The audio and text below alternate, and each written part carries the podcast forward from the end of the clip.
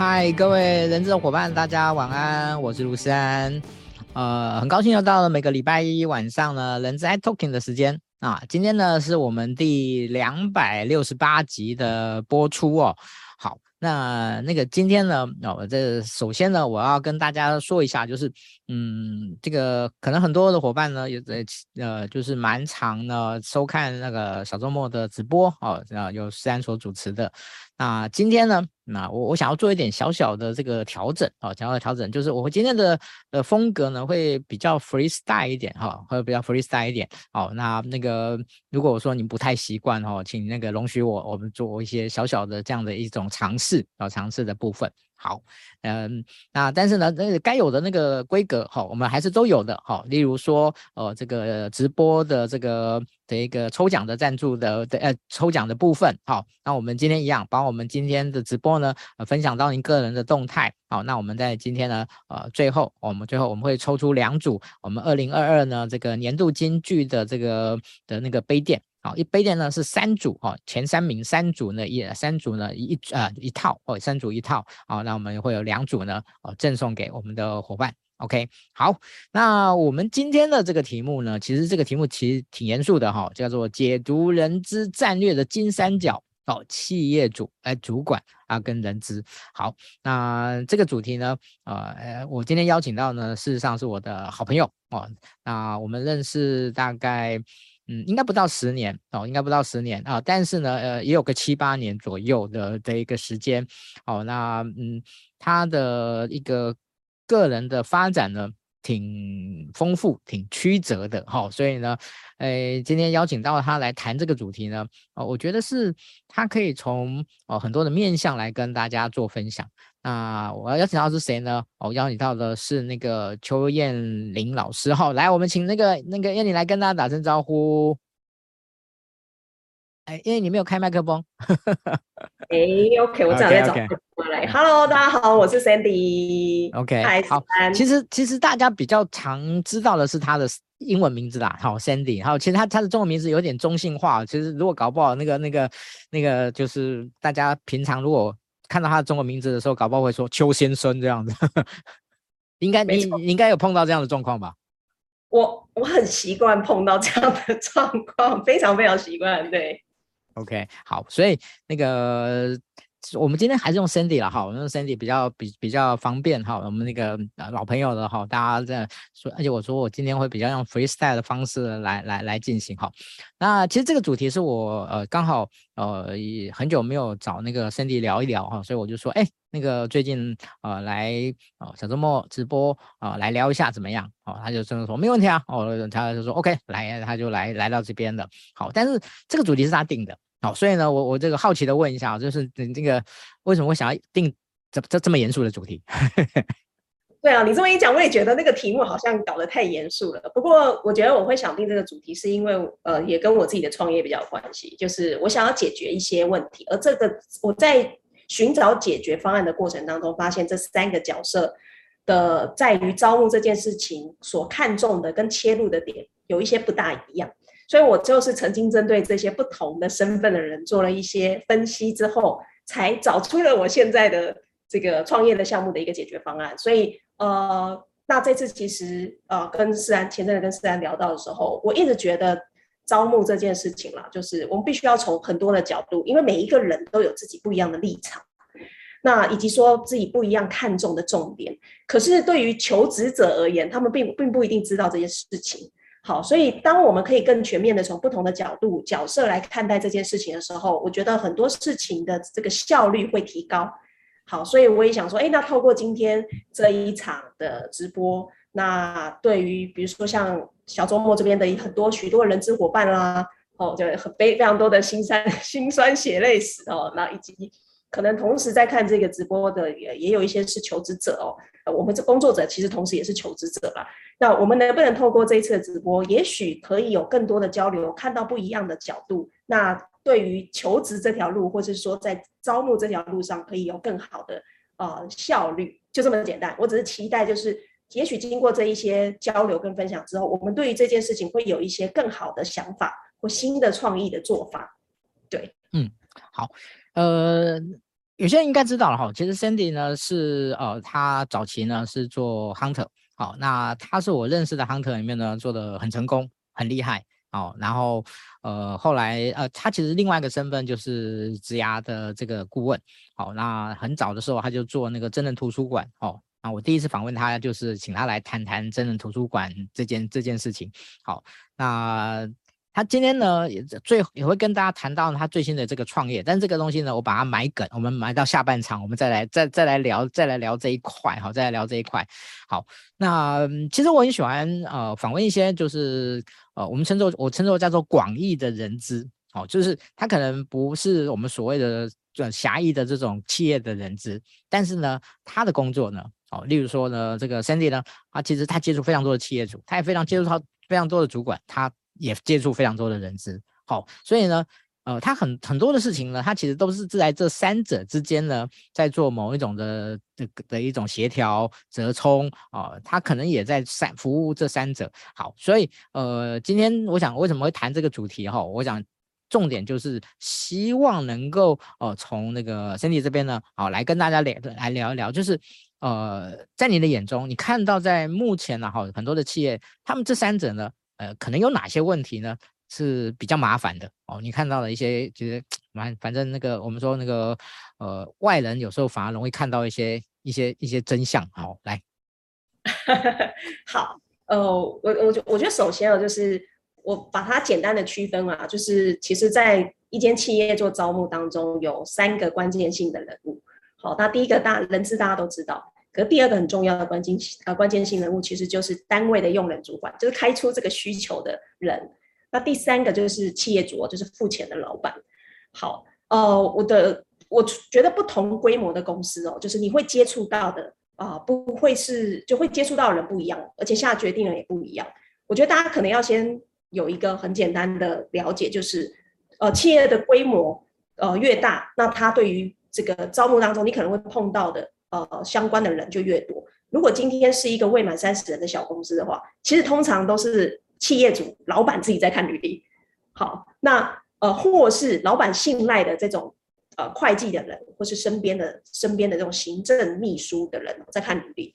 那如果说今天是一个三十到五十人的公司，多数都是什么部门主管在看履历，因为三五十人这样的企业的公司，其实他们请的请的人资，他们可能不全然就是有，因为他做。这一个人可能要做很多事情，所以往往他没有办法顾到所有的事情的时候，都会担任单位主管自己来看履历。那如果是超过这个呃五十人以上的公司的话，这类规模的公司大概人资就会有一到两位。好，那这个时候人资他所扮演的角色就是所谓的守门员了。那如果是再到这个的中大型啊两百人以上的公司，这类型的公司人资规模就会变大。就是他可能这个人资单位可能就不是一一个人两个人，他可能是三四个人到十几个人都有，分工会变得很细。那这时候人资他就会呃主要会去从看履历啦，或者说他负责招募的人资就会去切分切得很细。所以我觉得在我们在接触到我刚刚讲这三类的，就是三个关键性的人物，其实在不同的组织规模当中，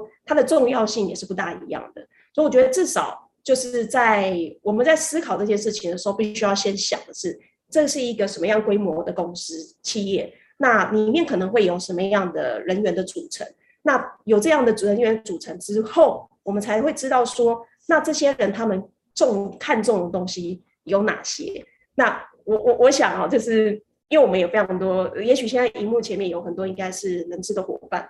那其实我在最早期做猎头的时候，最常接触就是人资伙伴，就是因为他们是最主要的这个窗口嘛。好，所以。我总是可以感受到那个人资伙伴们的那种辛苦，因为太直接了，你知道吗？就每次就是传履历啊、讨论啊，然后诶要安排面试啊，然后听到他们说后面安排面试跟主管这边的一些问题啦等等的，那我就可以看的，我就可以感受出来，其实人资他，你看我刚刚讲这三个、三个、三个不同人物嘛，对不对？可是人资我是唯一一个他要对另外两个人，另外两个可能都是老板。一个是用人主管，再来是企业主，那甚至大的公司的人资上面还有人资自己的主管，所以一个人资其实他他要他要呃承受的这个主管数量啊，可能是别的单位的好几倍。好，所以通常这个人资，他至少会有两个老板哦，所以我是最辛苦的。我我不晓得现在的这个在荧幕前面的伙伴们哦，不知道有没有有没有这种感觉哦，有没有这种感同身受的感觉？是然，是啊，自己也是做之前也是做人资嘛，不晓得你对你从这个角度看，你又是感觉又是怎么样的？因为我我并没有实际做过人资哦，可是我一直长期以来都是就是跟人资呃伙伴们就是一起合作的对象，所以。在跟他们合作的时候，我可以感受到那种压力，是他们没有办法决定很多的事情。那个人人资不只是有两个老板，嗯，啊，人资有一堆老板。对，就是最少最少都可能有两个老板的时候，其实就所以我说，其他单位的老板是没有办法跟人资单位的老板比的，那个数量啊是完全不大相同的。所以很多时候人资能做的事情其实是非常有限的，而且不同的。我觉得不同的组织形态跟不同的企业文化，他们对人资的重视度也是完全不同的。好，我也有我我我有遇过，就是真的就是把人资当就是行政，就是把人资当就是行政嘛，他并并不在意人资的专业，他就是我叫你做什么就做，然后我也不管你做的怎么样，我只看你有没有做到我要结果。好，然后呃也有非常厉害的人资，就是公司非常重视人力资源这个角度。有是人力资源去推动各个部门的发展的，也有就是我看过这种这种很极端的极端值的状态。好，所以就是人资其实，在现在这个呃，我们刚刚讲那么多的那个，Sandy，我插个嘴哦，那个你刚才提到说很厉害的人资哦，在你个人的的的观察里面呢，很厉害的人资呢，会有哪些特点，或是他有什么样的一些特别的的表现，让你会觉得哦，这个人太厉害。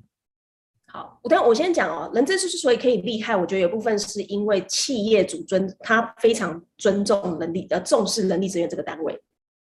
好，所以首先他们能够发挥出来他们这些专业，这跟一间企业他们愿不愿意尊重人力资源的专业有关系。好，所以我觉得那些很厉害的人资之所以可以发挥，前提是因为有这个舞台给他们。如果没有给他们这个舞台，他们再怎么，他们再怎么优秀也很难，好，也很难说 OK，他他可以去影响什么？好，所以有一个前提，优秀的人资是因为有优秀的企业，好，我觉得这是一个前提哦。优秀的人资是因为有优秀的企业文化去支持他们，让他们可以去发挥他们的影响力，发挥他们的专业。好，那当然你刚刚讲到的这个，再来就是人资的这个到底怎么样看他是很厉害的。呃，我觉得是他对于内部的影响力了。好，内部的影响力。好，那这个影响力呢？呃，就是跟各个单位之间的合作关系。好，我看过厉害的人资，是因为他是他可以让单位主各个不同单位的主管都听他的，这是真的很少数，就是这是很少数的事情。那当然也有一个蛮重要，就所以前面的文化很重要哦。如果前面这个连这个文化都没有的话，那这个各个单位主管不会听他的。所以有这样的文化存在的时候，这些专业人士他们提供的呃这个知这个，比如说他们会说，哎，你在招募这件事情上面，呃，我们要怎么合作？那对方那单位主管愿意配合，单位主管还会要求旗下的资深的伙伴们配合。呃，这个呃，人资来做招募，比如说包含跟他们要这个面试的面试的时候要怎么样面试出这一个人是否真的符合这个单位的这个技术上面的要求，怎么出考题，好，连出考题这件事情都是由人资这边去教，告诉他们要怎么做，然后去做很好的工作。所以我觉得光是就是看一个人资厉不厉害，就是他对于这些用人单位的影响力。好，那他可以出的意见能够让对方买单，光是这件事情，我觉得这就是太强了，就可以说是顶尖。在人资领域当中，我觉得顶尖的人资通常就是他们是有办法给予呃各个单位部门的在人力资源这上面的一些建议跟支持。所以我想也是因为这样，所以有越来就这几年 HRBP 好 HRBP 这样的一个。职职缺啦，职位啦，算蛮热门的。对，不不晓得四三哥有也有有感受到吗？就 HRBP，其实现在那个我常开句玩笑话哦，现在那个你找那个 HR，那个上面不写 BP，没人要理你这样。真的吗？有那么夸张是不是？啊，这个说这个说法是夸张了一点哈，但是呢，呃，其实有很多以前的职缺，哎，其实你搞不好那个 JD 都没改啊，但是名称就改成改成 VP 了。OK，可是哦哦，好好好，但这样会不会变成换换汤不换药啊？嗯，难免。哎，那个 Cindy，我想要请教你一下哦。嗯，其实作为 HR 哈，其实怎么样去哦，就是去获得企业主或者主管的信任呢？这件事情呢，呃，其实是一个很大的挑战。好，因为但是很重要。好，如果没有达到这件事情，那你站在呃，就是跟他们。都在都有接触的这个角色的哈，你会给人资什么样的建议？好，在怎么去获得哦企业主跟主管的信任这件事情上面，对你的看法？好，呃，我们先讲哦，就是呃，另外两个角色其实他们在意的是什么？如果人资能够满足他们在意的点的话，就可以获得信任这件事情。呃，对于我觉得用人主管，其实他在我我先讲招募这件事情上面啊，我先不再先不讲。其他的，我因为我最擅长是在招募这件事。呃，对用人单位，他们只在意你能不能帮我找找能够帮我做事的人，好，能够真的跟我合作的对象，好，因为他必须要去承担进度的这个成败嘛，就是事业单位的主管，好，所以他对于事业的这个责任是呃负负最大的，因为他找就是他需要的是可以进来帮他帮助他的人，好，那。对于出钱的老板呢，其实他只在意就是能不能够，就是帮他的事业赚钱嘛。就是我今天花这个钱，可是我不知道这个人到底进来，他会不会帮我创造出价值，能够能不能帮我赚钱。好，所以他去承他是承担承担事业成败的人，他压力是最大的。好，所以今天一个就是我在乎的是你找进来的人，可能不是不是我可以跟我可以帮助我的人，一个是。你找进来的人是不是帮能够帮我公司赚钱的人？那对于人资而言，他就要想：我今天如果跟这个，如果今天用人单位主管他最在意的是我能不能帮他找跟他合作的对象，所以他所有围绕在跟他沟通的过程中当中都是你需要什么样的对象才能够帮助你，帮助你去完成现在老板交付给你、企业主交付给你的这个目标，所以他必须要去了解。单位主管他们实际上现在目前的人力需求，好，那当然这个组织上面的规划可能又跟这又跟组织规模，然后组织规划又有一些关系。好，可是我觉得最简单的就是，如果我们今天沟通就是这样嘛，如果我可以站在你的立场跟角度去思考，你最在意的是什么，而我如何帮助你解决这个问题。好，那如果可以证明这一点，自然就可以得到信任。可是，呃，这又要跟每一个。单位主管他们曾经遇过的伤害，所谓遇过的伤害，就是他也许跟以前的人资合作的状态、合作的关系，假设并不是非常的和睦，或是非常的 smooth，就非常的顺利的话，那通常他会对于一个新来的人资会有既定的想法，就会觉得，哎，你不用跟我说那么多，你就是我这些东西丢给你，好，然后你就帮我找人就对了。那这个时候呢，这就是沟通的沟通之门被关闭嘛。好，那这些事都是过去的经验。那我觉得每个人都会有所谓过去经验。那我之前在做猎头的时候，就是碰过，就就是单位主管直接跟我们联络的。那其实这是比较少的，好，这是比较少，就直接跟猎头联络，因为他不相信他的他们公司的人资，他觉得他们公司的人资给他的东西都不是他要的。好。那所以他他会觉得，哎，我直接找找你们猎头沟通，我直接告诉你我要什么，你们就直接把把把人丢给我，然后就好。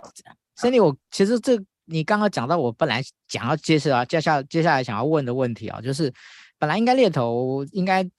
推荐的人应该是人资先看过嘛，然后才给才给那个单位主管嘛，嗯，那个逻辑那一般程序上是这个样子，所以，呃，你刚才提到就是说那个。但是单位主管呢，不信任人资，所以呢他就直接找上，就直接找上猎头。对，有有有有有有这样情况啊？对。那那那个那人资怎么办呢？呃，所以他们就变成人事行政，就是他们在这个过程当中没有办法给给一些，就他没有办法介入这个过程，因为这时候就是公司其实单位主管的权力更高，就是他们可以直接跳过人资嘛。那这时候人资就会变成，就是他们也没办法，就是 OK 好，那既然主管这样要求，那他也有自己的老板嘛，他们 HR 也有 HR 自己的老板，那 HR 老板又没有办法帮他们讲话的时候呢，那就变成好，我们做什么事情都要寄给，你知道，就是用人主管跟人资，就我们同时都要让，就是寄给这两个人，让他们知道发生什么事情。好，然后，请问一下，为什么那个单位主管？嗯，就是是什么原因在你的观察里面，所以他不相信人资，或或者不不信任人资？刚刚我讲的一个很重要关键就是，他认为人资没办法帮他找到他真的要的人，好，就能帮他做事的人。可能前面几个可能找进来的，或给他的 resume，给他的履历，他都觉得不怎么样，还好，或者说，哎，好不容易找到这个人，结果留不住。那这些留不住的时候，其实也不是不一定是人资的问题，但有时候单位主管他就会觉得，是不是你没有没有讲好啊？你是不是在这中间没有跟这个人当初前面讲的东西，后面讲的东西有没有什么样的不同？好，那这当然就是所谓的沟通上面的 gap，就是沟通上有有问题，就他也不信任这个人资，那人资也很难去影响。那我我我觉得就再回到一个前提啊，就是今天这个企业文化，他们有没有真的就是。从上到下做，就是建立一个很完善的人力资源的体制，然后让各单位的主管都可以去跟这个人中央的人力资源的这个单位去合作。好，呃，如果没有办法建立这个信任感，他们根本很难有效率的去做招募这件事。那我觉得这也跟人资的流动率有关。就是，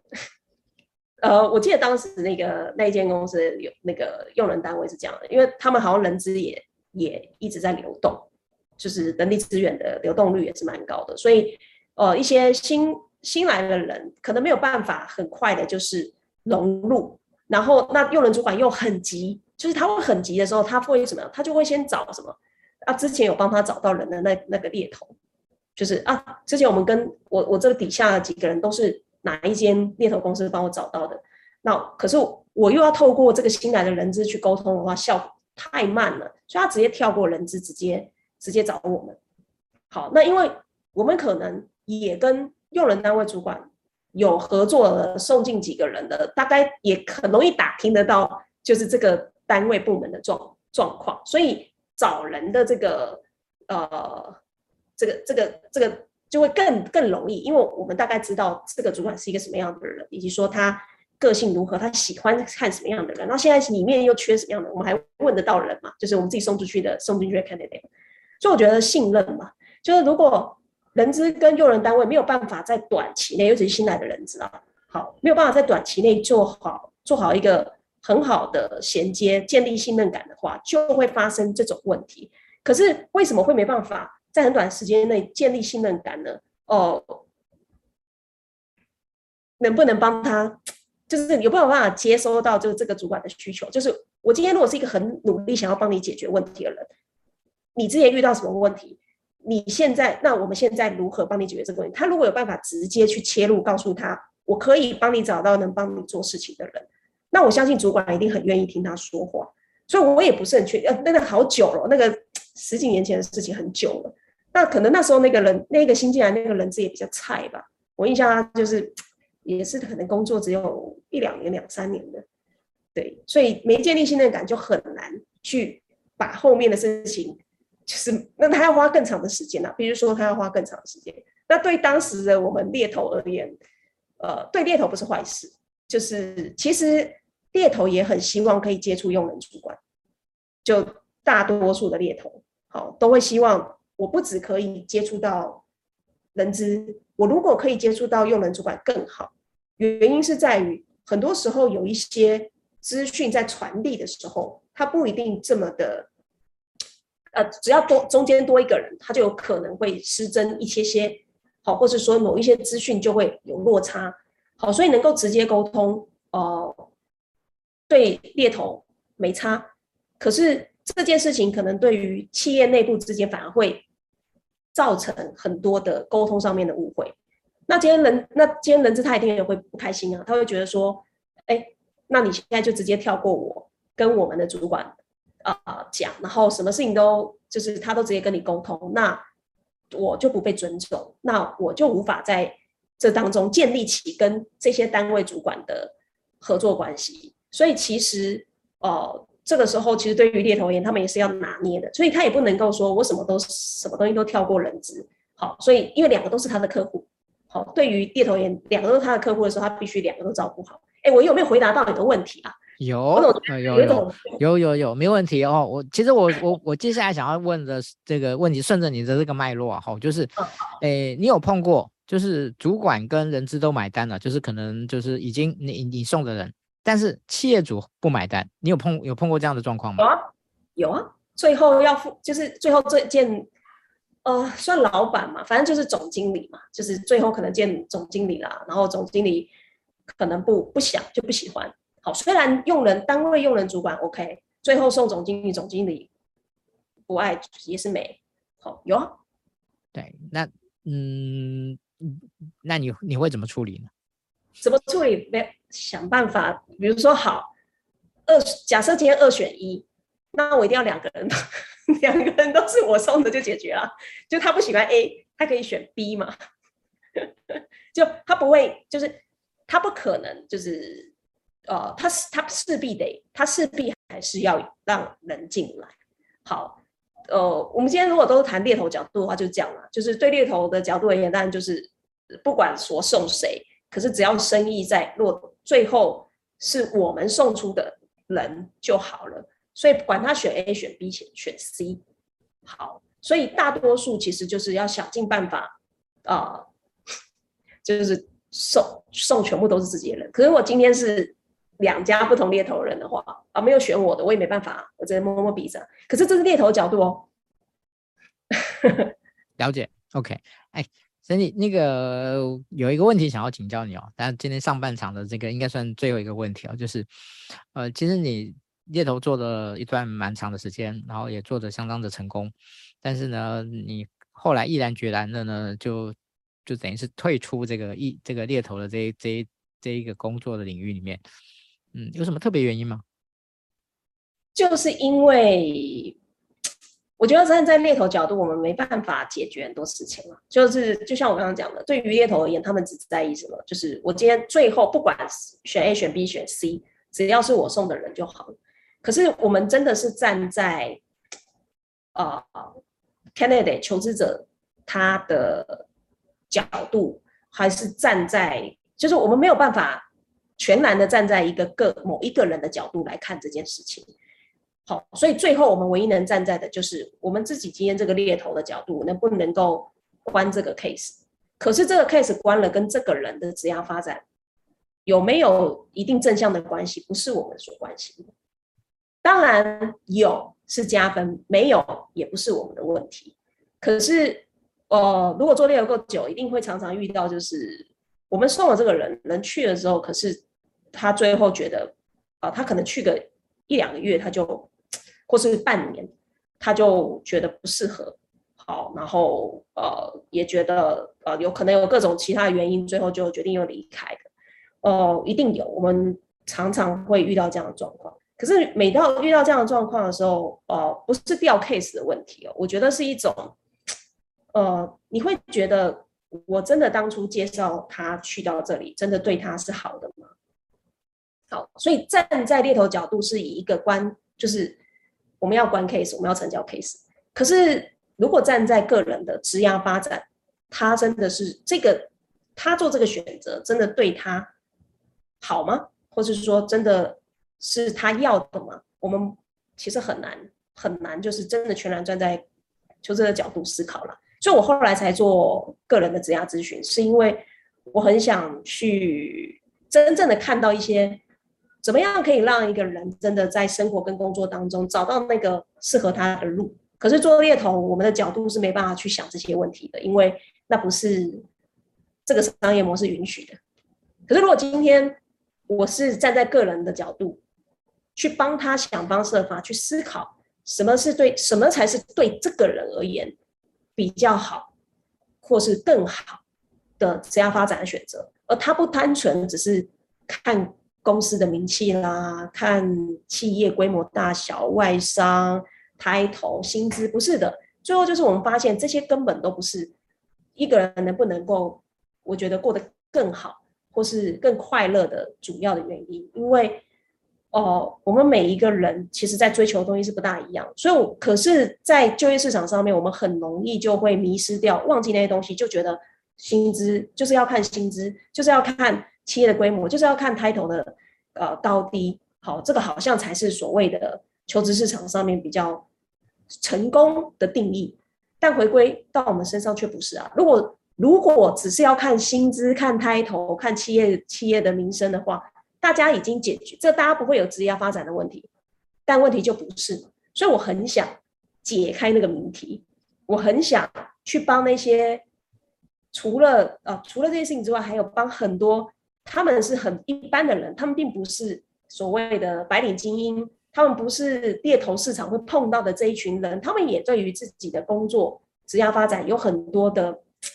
迷惘，或者很想要知道怎么样可以找到更适合他们的。工作，可是这不在猎头的工作范围。好，我简单来讲啊，就是我们猎头的只会大概帮到前百分之五吧，就是只会落在的生这个呃生意区间，大概就是白领上班族的前百分之五的人吧。那剩下百分之九十五呢，好，所以我在思考的是，呃，不管是那九十五趴还是这五趴，其实大家想要的东西都绝对不是单纯的薪资。呃，title 可以解决的。嗯，哎，我这样回答到你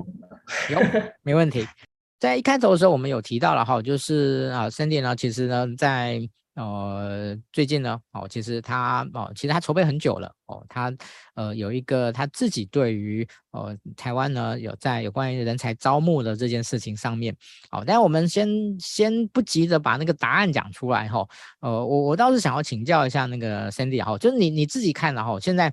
那个现在是招募大乱斗，各位我不知那个 Sandy 我不知道你同不同意啊哈？这个现在我觉得是那个市场呢是一片混乱这样子，然后呢，呃，人才薪资水涨船高。哦哦，这那个这个是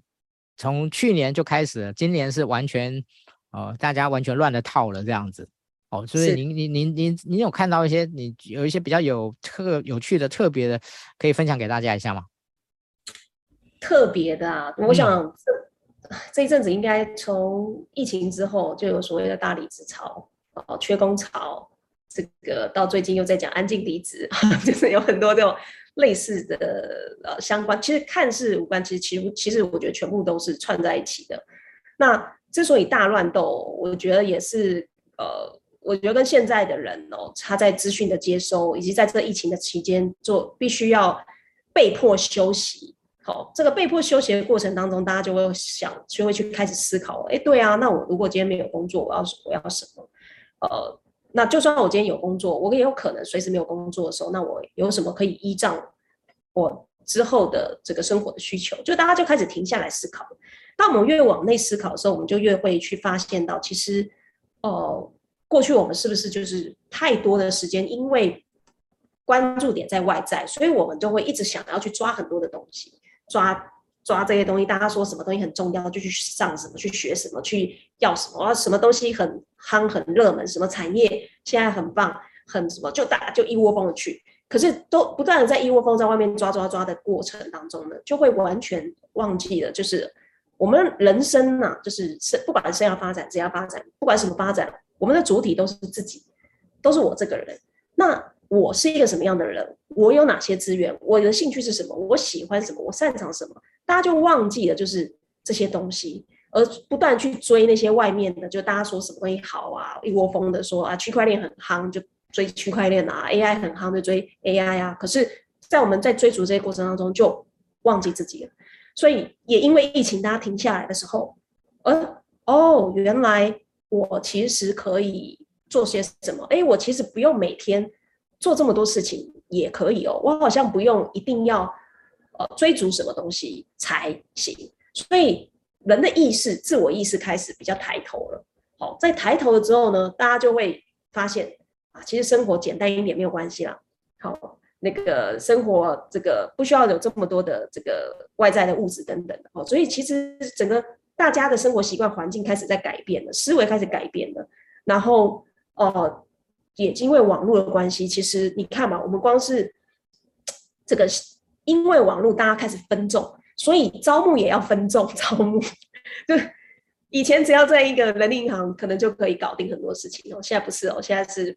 好几个人力银行上面，因为每一个人力银行上面的这个年龄层或是产业类别，好像都会有一点点不一样。好，甚至现在的年轻人，好也不大爱上人力银行，他们可能透过社群，好，他们比较常上 D 卡，他们比较看爱看抖音，他们看 YouTube。呃，以前几年前还在讲 YouTuber，现在你看现在大家反而不大讲 YouTuber，大家去。就是这种短影音的这种方式，好，所以企业在招募上面，就是以前我很单纯的，我就是在主要的人力银行上面做一些招募广告，我就可以找到人。可是现在不是啊，现在这个分众时代，就是我要我不只要去好多的平台去张贴这些广告，我还要搞雇主品牌，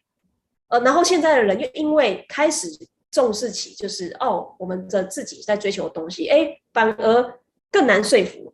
好，所以就是这些种种的原因加起来之后，才会我觉得会造成这种大乱大乱斗的问题。好，那台湾其实是一个，我觉得人才是是国际化的。好，就是呃，我们去很多，你会发现很多台湾年轻人在过去几年，其实大家都比较向往什么？往外走，就是他们去向往先去海外读书啦、工作啦，因为大家都开始去想着说，哎。台湾如果没有更好机会，那我就去国外走走嘛，我来看看嘛。那你去了国外，不管是 working holiday 还是你去读书，都是都在你已经出社会，就是就学业到就业这一段时间，你如果不是在台湾，你很你大多数的时候，你的就业可能就会留在海外了。哦，这时候要回来，哎，其实就会有很多的考量。所以其实是这种种种的因素加起来之后，哇，就是企业突然有一天发现，怎么招募这么难呢？好，那到底要怎么才可以有更好的效率？已经不是这个，真的不是说我去经营抖音，我我讲是企业哦，现在连企业都要经营抖音的，经营抖音，呃，上呃各种什么招募平台，参加什么快速招募活动，你看现在很多嘛，就是 就是你要不断去参加这种招募活动，企业要一直去办，什么哪一个学校一呃什么几月份的时候是什么台大、政大什么什么的，哇！累死人之了，你你知道我我我都我都把它称作，当然没有人这样讲啊，就是我自己把它称作叫做招募游牧族，招招募的游牧民族，游游牧族就是他要逐逐人才而得迁移这样子哦，这个这个礼拜在在哪里？这个下个礼拜要到哪里？然后再下一个礼拜要在哪里？哦，你知道有我那时候要说有一个那时候常常说哦，这个三哥不好意思，我这一个月哈、哦、都那个安排了，他就把 schedule 打开给我看，我这个月我就真真真真这样我说嗯哇，你真的是辛苦啊，真的是要那个到处游牧一个游牧这样子，然后呢，希望能够去网罗到那个人才这样子，真的很辛苦。是是没错，所以我觉得第一个就是因为分众了，可是分众。如没有更好的解，就他并没有解决问题。就是现在最大的问题就是，好啊，我我们企业什么都做了，我雇主品牌也投资，我去每一个平台都做了，可是为什么人还是没有进来？呃，我认为关键就是我们必须要回，我们今天没有讨论的角度是求职者的角度，对不对？我们今天讨论的都是是企业端，企业端，企业端，对，对对。这时候我们在回啊，回想嘛，因为我们在讲的是人才。那我们就要去思考的是，那现在人才到底在想什么？现在未来的人才，他们更看重的的是什么？我们只有站在对方的需求去思考的时候，才有可能找到解决方案。那我后来因为做呃这个呃这个一对一的职涯咨询嘛，所以我其实是跟非常多的人从个人的角度去看职涯发展。呃，从一五一六年到现在也。六七年的时间了，这六七年的时间，我发现大家真的是越来越看重，就是我这个自己这个个体，我的需求、我的个性、我的价值观，我追求什么？好，慢慢的把这些外在的这种加附加在现在的人的成功定义，开始慢慢的把它拿下来。好，我觉得这个是。一个社会观察了，就我观察到，就是大家已经越来越重视自己个体这个人，而不是在看群体或整体。好，就是个人化这件事。好，那如果我们看这个，哦，我们用简单用年轻年纪，我们大家都喜欢嘛，什么 B 世代啊、Y 世代、X 世代，我们用世代来区分的话，哦，我觉得现在就是两，呃历世代或是这个零零后，好，人家说九零后、零零后，其实这一这一个世代的人是真的更重视的是个人，就是我是一个什么样的人格特质的人？你看嘛，就是是呃个人品牌也是这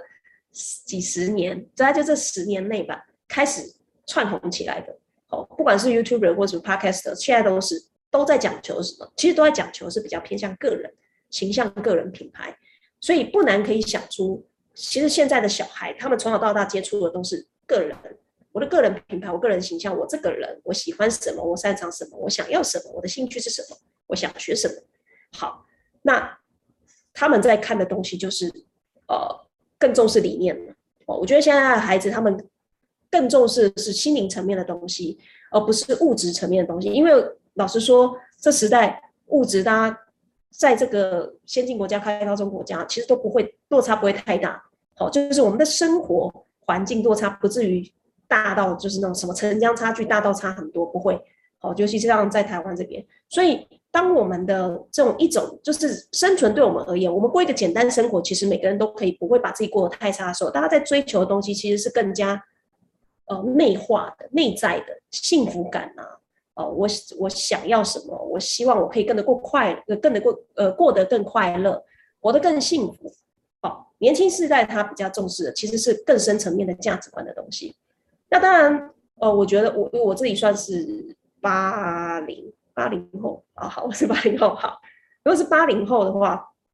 我们还是比较这个受呃，我觉得从工业时代的影响吧。哦，工业时代影响的人，他们还是会比较重视，就是现在的社会价值观会。给予的一些呃 title 啦、薪资啦，好，加上当然我们这个年纪的人，其实也比较多的是很生很生活层面、现实层面的东西，所以在可能三十四十岁以上的人，其实还是走的是比较这种呃传统的路线。可是问题是时代在改变，我们年轻其实现在的人如果要跟就企业如果要跟上这个时代，其实他一定会需要。去培养很多新的年轻人，如何去吸收这些新的年轻人的这些心血，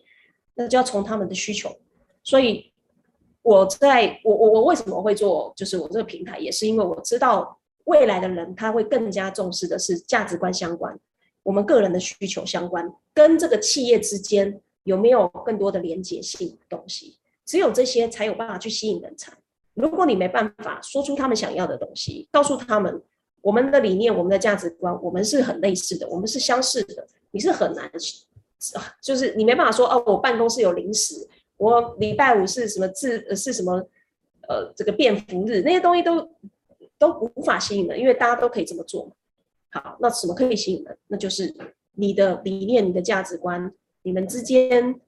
的用人单位，好，用人单位的主管的个性，好，跟这一些新人、新进人员的这个性格是否可以相处，好，这些才是其实才是我觉得接下来这个时代大家更加看重的，就是比较个人跟内内在的东西。是，不知道有回答到？嗯，有。我想那个，呃，Sandy 呢，其实呃，把他自己然后在对于现在的人才呢所需要的一种很内在的东西呢，哦，做了一个还蛮深刻的一个阐述。好，我。那我想今天最后的还有一点时间呢，哦，其实那个，嗯，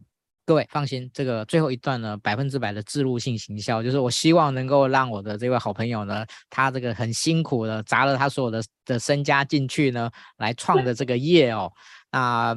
呃，我我我真的衷心希望他他是能够成功的，因为我觉得呃，对于呃人资的伙伴而言，哦，就是有更多的这样的一种服务的的一种技术或者效能哦，能够来来呃加来赋能 HR，我觉得是还蛮重要的哦。所以最后这段时间，来，Cindy 好好的来跟大家分享一下哦，就是你最近呢哦这这个将近一年来的时间呢，你做了什么？那你想做什么？你想做到什么啊？现在已经做到什么？好不好？好好的，呃，其实就像我刚刚有提到，就现在的人已经越来越更加重视的其实是个人的需求，好，个人不一样的特质跟需求，呃，来去思考自己想要什么东西。好，这个是因为我从个人咨询呃这么多人的当中去浓缩出来的，发现了其实啊。一个人他真的会在一间公司待下来，而且能够待得久，还创造出产值，其实不是技能的问题，就它跟技能没有百分之百的关系了。因为技能其实大家都可以学，可是那什么东西才有办法让看得出一个人他有办法在一个单位、一个工作岗位上面能够待得住，而且创造价值，其实就是 价值观。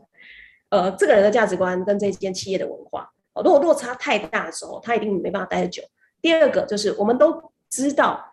呃，用人主管很重要。好，我们很多人的离职原因，几乎一半以上都跟用人主管有关系。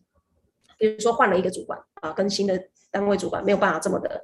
呃协调的时候，哎，就很容易会离开。好，或者是哎进了一个新的工作工作岗位，可是跟用人主管之间不是那么的契合的时候，也会很容易就离开。好所以我觉得，一个是企业的文化，第二个其实是跟用人主管之间的关系之间的这个合作的程度能够高跟低有关联。好哦，我的观察是这样，不管是从以前做猎头，我去看每一份履历表，这个人待的待的时间的长短，跟他离职的原因，大概就是哦，你说薪资这个东西，其实我觉得纯粹因为薪资而离职的人呐、啊，哦。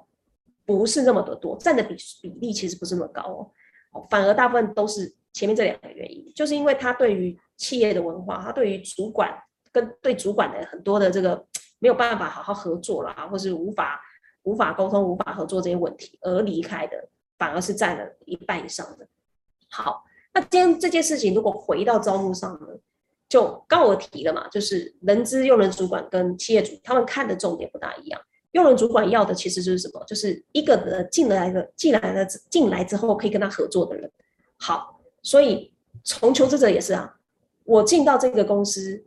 理念契合，而且我跟用人的主管当用人的主管也，我的个性跟他的个性也是合得来的，所以我很容易就可以在这边上手。好，就很容易就可以做开始开始发展自己，把自己的技能或者需要学的东西，很快速的把它把它运用在工作上面。好，所以一个人能不能产产出快速的产出产值，呃，还是跟前面我讲这个这两个东西最大相关。所以放在那个所谓的招募这件事情上面，我们是不是常常要去核对这个东西的时候要进到面试？就是对啊，我们大家都知道，对企业文化啦，这个人的价值观，他的个性特质啊，用人主管他期望这个希望用一个什么样个性的人，这些东西我们都知道。可是，一旦进入到面试，才有办法去核对这些。内容的时候，我们就会发现效率非常的低。好，效率很低的原因是在于，因为进入面试之后，大家都会包装。好，呃，我今天要求职，我来到了面试，我当然会装出一个样子，我当然会想象对方想要、期望我必须要是一个什么样的，正面的个子、正面的特质啊，然后还是从这对话当中去思索，怎么样把回答得更好。好，这时候就会失真，包含用的单位也是一样的，企业也会包装啊。只要进入到面试的这个流程的时候，大家都是为了表现出自己好的一面嘛。尽自己好的一面，只是为了可以掌握住什么，掌握住人才也好，掌握住人才想要掌握住这个机会也好。可是，如果当我们大家都是在面试的时候，透过这个包装来去评估对方的时候，那就失去了失去这个真实的状态。进到正进到正式上班的时候，才开始。看清这些东西，就会产生落差，这个落差就会造成预期哦，就是跟我预期的不一样，就很快就会离开。我大部分我们去看，就是有很多的研究报告讲，那些快速离开的人啊，大部分就是因为跟用人主管以及企业文化的问题，他觉得这个当初讲的东西跟实际就我真的看到的不同。那如果是这样的话，对人资对用人主管。对花钱的老板，这都是大家不乐见的。谁会愿意花了这么长的时间，看了一堆的履历，面试了一堆一堆的人，然后结果人来了两两个礼拜、两天、两个月就走，不想。那如果我们要如何降低这个问题呢？如何在现有的求职市场上，不管你是从哪里收集到履历，不管你是去校园征才，不管你是去什么快速面试、线上线上去什么参加这些什么就业博览会，不管你是透过人力银行。有什么方法可以不要只在面试，在面试的时候才看到这些东西？这就是 Job Hero 现在在做的事情。就是我花了一年的时间，好，我会做这件事情，真的是某一天像被雷打到一样的。我还记得是去年的，就是二零二一年的年初，呃，我突然意识到，好像如果我们可以把核对双方的价值观跟人格特质、个性需求这件事情放到面试之前呢，我们在面试之前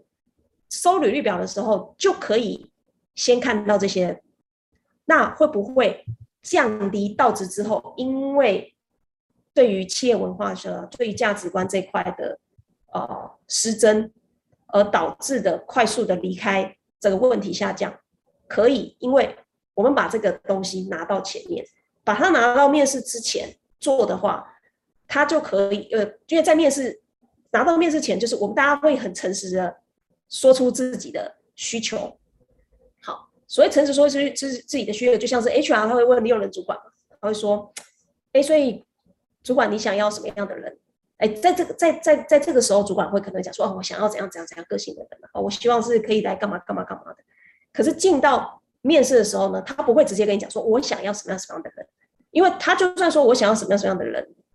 对方可能也会直接说：“哦，对我很积极，我很什么什么什么，我可以的。”他会开始去佐证，佐很多佐证。可是进到面试会失真。可是到面试之前呢，在我直接抛出去的时候，我投履历之前。我们去回答这些问题的时候，就会完全站在我个人的角度。我希望自己是，我希望到一个什么样的工作环境，我期待什么样的企业文化，我呃希望跟什么样的用人主管合作。我们会很真心的说出自己想要的答案。对于人呃，对于这个企业端企业主用人主管也是，就是他可以针对，比如说，好，我是一个。我是一个什么样管理模式的人？我是一个什么样人际风格的人？所以，我们去帮对方把这些很重要的关键啊，呃的答案去跑一个演算，跑出一个分数。大家都先针对这几个很简单的问题，就我们抓出呃六个问题，让双方回答这六个问题。那这六个问题，就像我刚刚讲的，企业文化、呃那个管理模式、人际风格这些项目，去帮对方演算出分数。那今天我是一个求职者，我期望自己的呃，跟我希望的管理模式是，比如说，我希望是所谓的 mentor mentee 制，就是哎，我如果今天这个主管就是我去到这边的时候，他我有什么不懂的地方，哎，他是可以被他是可以询问的。好，那假设今天这就我们就把它配对到跟一个用人主管，我们会请教他，哎，那你的管理模式你是属于哪一种类型的？好，是上对下还是平行？平行就是 mentor mentee 制，还是你比较喜欢下对上？就是呃，这个部署常常来提提他们的想法，提他们的看法，然后你给意见的。所以我们把这些东西去做了一些问题上面的聚焦，以及选择上面的分类之后，让大家在收到履历的那一刻，就可以先看这个人对用人主管的需求。是高还是低？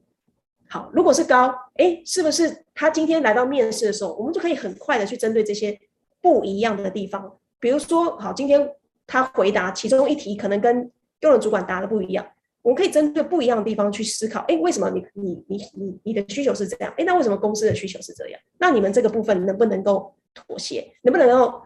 彼此能够在呃之后可以去合作呢？哎，如果大家讲说可以，那是不是在进到就其他这些技能这些东西都是本来就有的嘛？那是不是这样子？我们很快的聚焦在双方的需求，在面试的时候可以更有效率，同时进入到真真的上班了之后的那个资讯落差，好也会下降很多。就很简单，我们就只是把本来在面试当中要去确认的关键资讯，把它拉到前面，在履历投递出去之前，在职缺建立的时候。就已经有这些讯息，让双方可以参考。OK，谢谢 Sandy 哦。嗯，我不知道刚才大家听到的时候呢，浮出来的那个那个景象是什么？嗯，其实我听起来哦，其实我第一次听到今天啊、呃，在听那个 Sandy 讲啊、呃，其实有点像那个就是男女配对。呃，是，是是是，就是所谓的这个。约会市场的配对 哦，我想这样大家哦，因为他们的名字，他们的英文名字叫什么 job pair，job pair 其实就就是一个配对的概念 哦。OK，哦，所以那个呃，我想今天时间差不多了哈。那今天呃，我说过我今天我们比较 freestyle 哈，然后比较 lifestyle 哈，然后希望能够来来啊跟大家做一个一个分享。好，那诶那个结果呢，我发现到呢，其实今天嗯，看的人其实还蛮多的。哦，其实看着今天蛮蛮多的，所以大家可能哎蛮勤蛮蛮蛮那个进入在那个 Sandy 的那个那个非常奔放的这样的一种非常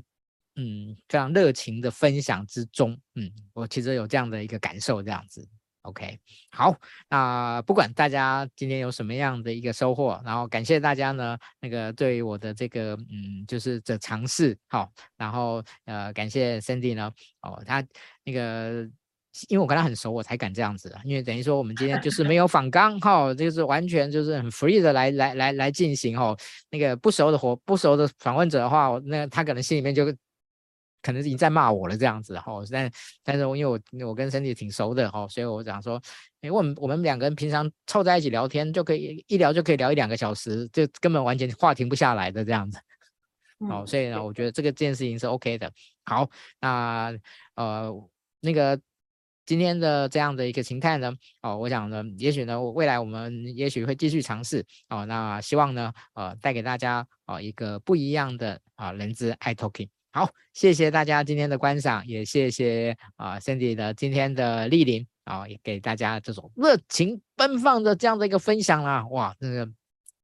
呃，其实一个人就是说做他自己想做的，做他非常有天命的、非常有 calling 的东西的时候呢，就。你就可以感受到那个魅力跟那个热情。好，那我们今天的直播就到这边告一段落，谢谢大家，我们下次见，拜拜，拜拜。